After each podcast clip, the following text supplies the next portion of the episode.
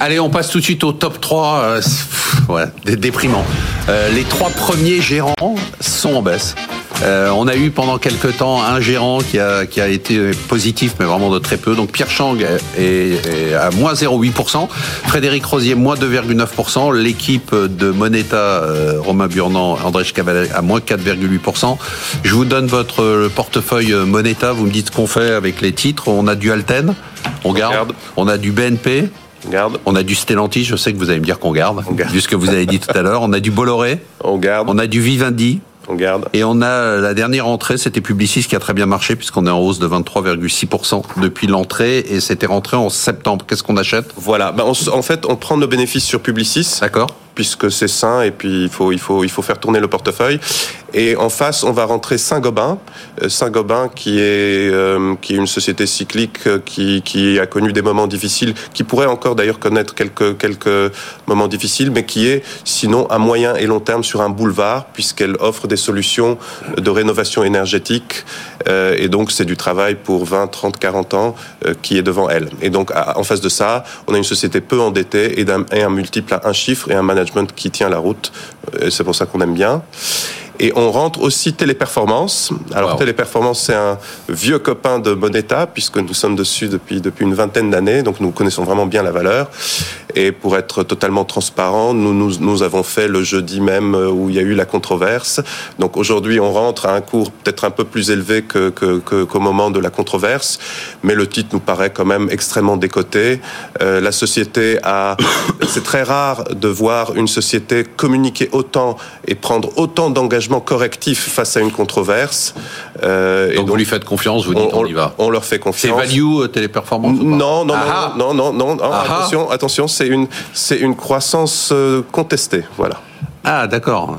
Donc c'est quoi? C'est croissance mais contestée. Ah, parce qu'il y a value, il y a croissance et maintenant il y a croissance contestée. Horrible. Allez, Louis Defel, je, je, vous donne votre portefeuille, vous me dites ce qu'on fait. On a du Samse, on a du Vetoquinol, on a du Roberté, on a du Equasens, qui est l'ancien Pharmagias Interactive, on a du Argan, du Infotel, du Neurone. Je vais vite parce que je sais que vous allez me dire qu'on touche à rien. On a du OB, on a du freelance.com. Qu'est-ce qu'on achète? Très beau portefeuille. Hein. Aujourd'hui, on va acheter du A-System. A-System, c'est un groupe spécialisé en ingénierie dans les travaux d'infrastructure. Et il y a plus de 70% du chiffre d'affaires qui est spécialisé dans le nucléaire. Vous savez qu'aujourd'hui, ça revient, comme disait, très à la mode avec la crise en, Russie. Heureusement. Heureusement. Et c'est vrai que euh, le nucléaire, vous avez tous vu, ça fait la une des journaux. Euh, faire des copains. Il y a des, y a heureusement, heureusement qu'on revient vers le nucléaire. Il y a une vraie problématique Allez, je vais sur les réseaux. Et ce qui est vrai, c'est que grâce au nucléaire, euh, ça va être des industries qui vont durer pendant très très très longtemps. Et ça, donc, euh, qu'est-ce que fait Système C'est ils vont envoyer les petits bonhommes, euh, des hommes pour faire le projet de A à Z, de la, construction, je vous. Son petit chez Assistant. C'est des Lego. C'est des Playmobil. C'est des Playmobil. Et donc voilà, donc la phase d'étude jusqu'au bout. Et c'est vrai que c'est des sociétés dans les plus dans les microcaps aussi. Il y a Gérard Perrin Industrie qui fait un peu, qui a une division qui fait la même chose. Et c'est vrai que c'est quelque chose que l'on aime beaucoup. Très forte visibilité pendant les prochaines années. Un vrai pressing power parce que quand vous faites des contrats aussi euh, importants, si vous décalez euh, de un jour les personnes qui sont pas là, bah, c'est des millions d'euros qui sont décalés. Donc c'est vraiment une société euh, complètement décorrélée du marché actuel avec une très très forte visibilité, une valorisation plutôt euh, correcte. Donc ça coche un peu toutes les cases. Euh, c'est tout ce qu'on aime chez nous chez Gulsac en ce moment. Vous la connaissez? Qu'est-ce que vous en pensez? Un système, oui, on, on, on, en a un peu. C'est une très belle valeur et je suis d'accord sur la thèse d'investissement. Bah, c'est vrai que le nucléaire a été, a été regardé avec un, un, nouveau regard et, et, et là, je pense qu'il y a du travail aussi pour, pour le moyen terme. Un petit mot, Anna. Oui, juste pour rebondir sur euh, le nucléaire, effectivement, on en revient justement à l'enjeu du scale-up, de pouvoir rendre ça accessible et effectif.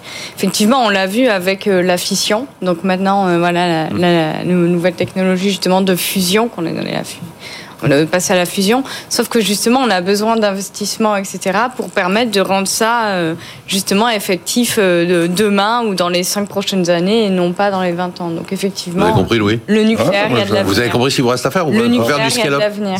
Ouais, non, mais il y a, clair, plein de petites pépites et c'est pour ça qu'on aime beaucoup euh, les small caps parce qu'il y a des petites technologies et des valeurs nichées qui, qui sont sur des, des, petites pépites technologiques comme ça et, et on essaie d'en faire profiter à nos porteurs de part. Donc je suis entièrement d'accord.